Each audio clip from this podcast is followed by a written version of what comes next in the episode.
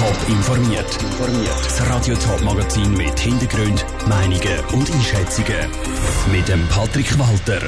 Wie der Zürcher Bahnhof Stadelhof in Zukunft soll aussehen und wie die Stadtpolizei Winterthur gegen Gewaltvideos auf Handys von Jugendlichen vorgehen das sind zwei von den Themen im Top informiert. 80.000 Leute brauchen jeden Tag den Bahnhof Stadelhofen. Er ist an der Kapazitätsgrenze und soll ausgebaut werden. Jetzt ist fix, wer das vierte Gleis am Bahnhof Stadelhofen darf bauen. Der Projektwettbewerb von der SBB hat das Planerteam Arge gewonnen. Das hat die SBB an einer Medienkonferenz bekannt gegeben. Vinicio Melchioretto. Das Planerteam rund ums Zürcher Architekturbüro Giuliani Hönker AG darf den neuen Umbau vom Stadelhofen Bahnhof in Zürich übernehmen. Gestern Abend haben sie davon erfahren. Der Architekt Lorenzo Giuliani war ganz aus dem Häuschen. also mein erster Gedanke ist natürlich zuerst Freude, ist klar. Äh, Herzklopfen hat man dann ein bisschen, weil man, ist, äh, ja, man hat ganz viel investiert. Aber es können natürlich, ich meine, die Erfahrung haben wir jetzt zum Glück schon ein paar Mal dürfen machen. Wir wissen genau, die Arbeit fährt natürlich erst an.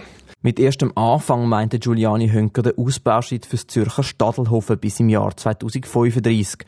Bis dort muss der Entwurf überarbeitet, plan und umgesetzt werden. Es wird etwa 900 Millionen Franken kosten.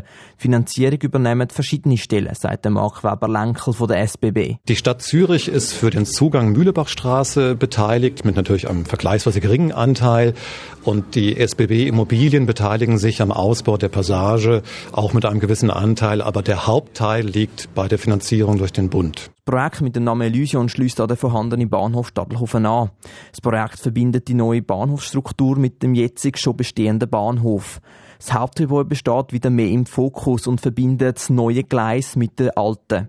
Das vierte Gleis, das entsteht, wird komplett in den Berg eingebaut. Das heißt, dass neben dem vierten Gleis auch noch gerade Tunnelröhren entsteht. Ein Beitrag von Vinicio Melchioretto. Den Projektentwurf kann man noch bis im Dezember in Zürich-Stadelhof an der Remistrasse anschauen und Visualisierungen davon gibt es auf toponline.ch.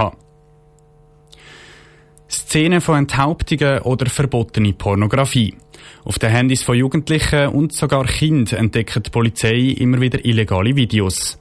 Die Stadtpolizei Winterthur reagiert jetzt mit Hilfe einer Präventionskampagne, wo die Stadtpolizei dem entgegentreten. Von Adrian Feubli von der Stadtpolizei Winterthur habe ich wissen, warum das Jugendliche überhaupt so Videos auf dem Nattel haben. Ja, als Motiv, warum die illegalen Videos immer wieder auftauchen, ähm, können verschiedene Sachen ins Feld geführt werden. Einerseits ist es vielleicht eine Art Nervenkitzel, auch eine Mutprobe. Und manchmal vielleicht auch nur eine Belustigung, wo man aber vielleicht eben sich nicht bewusst ist, was es für Konsequenzen kann haben, strafrechtlich oder einfach ganz einfach für einen persönlich. Ist das jetzt im Fall von Winterthur auch ein Stück weit die direkte Reaktion auf den Fall, wo man vor vier Monaten Jugendliche mit ähm, Enthauptungsvideos auf ihrem Nattel verwünscht hat? Es gibt in dem Sinne nicht einfach den, Tag X, wo das angefangen hat. Das stellen wir schon länger fest, die Tendenz. Ähm, wir haben auch hin und wieder darüber berichtet, dass wir eben genau so Videos dann festgestellt haben und dass wir dann strafrechtliche Schritte eingeleitet haben. Und muss auch sagen, dass es bei weitem nicht nur das Wintertouren-Thema ist, sondern auch eigentlich in der ganzen Schweiz stellt man das fest, dass die Videos, die illegalen Videos leider kursieren. Vielleicht können Sie gerade noch kurz beschreiben, ähm, wie die Kampagne genau aussieht. Das ist ja nicht alltäglich, Sie arbeiten mit Videos. Video ist ja das Mittel von diesen illegalen Sachen, die sich die Jugendlichen da hin und her schicken. Und darum haben wir uns bewusst für das Mittel entschieden.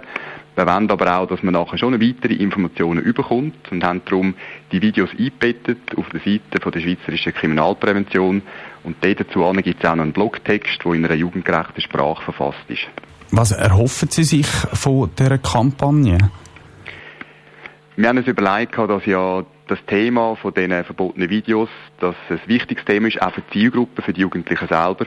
Und bis jetzt hat es schon Factsheets gegeben, die zeigen, was verboten ist und was nicht. Das ist aber häufig sehr trocken und manchmal auch ein bisschen anspruchsvoll, um da rauszukommen, was dürfen wir, was dürfen wir nicht. Und wir hoffen uns so eigentlich einen Zugang zu schaffen, dass die Jugendlichen direkt ähm, mit, dem Thema, mit dem Thema konfrontiert werden. Das Interview mit dem Adrian Feubli von der Stadtpolizei Winterthur. Illegale Videos auf dem Handy können nicht nur strafrechtliche Konsequenzen haben. Adrian Feubli warnt auch vor den psychischen Folgen für die Jugendlichen. Seit 30 Jahren fährt die Zürichsee Schifffahrtsgesellschaft auf der Limit mit drei Booten Felix, Regulant, Turicum. Jetzt haben aber Dieselmotoren und Getriebe von diesen Limatboots das Ende ihrer Lebensdauer erreicht. Darum sollen die drei Boote ersetzt werden. Neu sollen die Boote auf der Limit grüner unterwegs sein und einen Elektromotor haben. Ruth Schmenzi. Mehr Passagiere sollen können mitfahren und eine Klimaanlage soll es haben. Das sind die Ansprüche, die Zürichsee Schifffahrtsgesellschaft ZSG an die neuen Boote hat. Zusätzlich sollen die neuen Boote nachhaltig unterwegs sein und einen Elektromotor bekommen. Das heisst aber auch, dass die alten Boote nicht entsprechend erneuert und angepasst werden Darum braucht es komplett neue Boote. Doch das ist gar nicht so einfach, erklärt der Projektleiter von der ZSG, der Oliver Dali. Es gibt schon eigentlich so Flussschiffe, die man in dem Sinn abstangen posten, aber die Schalen dort, wo man man so posten kann, die passen bei uns quasi nicht unter der Brücke durch, oder? Das heisst, dann dort hat man so viele Anpassungen müssen machen, dass dann eigentlich das Schiff schon fast wieder ineffizient schwimmen. Heisst, die neuen Limmatboote müssen von Grund auf neu gebaut werden. Das hat aber den Vorteil, dass all ihre Wünsche können erfüllt werden. Die Boote sollen mit dem Seewasser geheizt und gekühlt werden. Das mit Hilfe von einer Wärmepumpe. Und der Elektromotor soll so effizient sein, dass nicht nach einer Rundfahrt Batterie wieder aufgeladen werden muss, sagt Oliver Dali. Durch das, dass wir ja eigentlich ganztägig gefahren mit diesen Schiff, beziehungsweise mit zwei davon, ist eigentlich das Ziel, dass das Schiff den ganzen Tag fährt und in der Nacht ladet. Also wir streben dort im Prinzip äh, acht bis zehn Stunden fahren, acht Stunden laden an. Wir können im normalen Kurs nicht gewährleisten, dass wir genug Pause haben, zum Schiff effektiv können genug laden Weil für das müssen die Limmatboote zurück in die Werft Zwollishofen fahren. Die Boote sollen darum in der Nacht aufgeladen werden.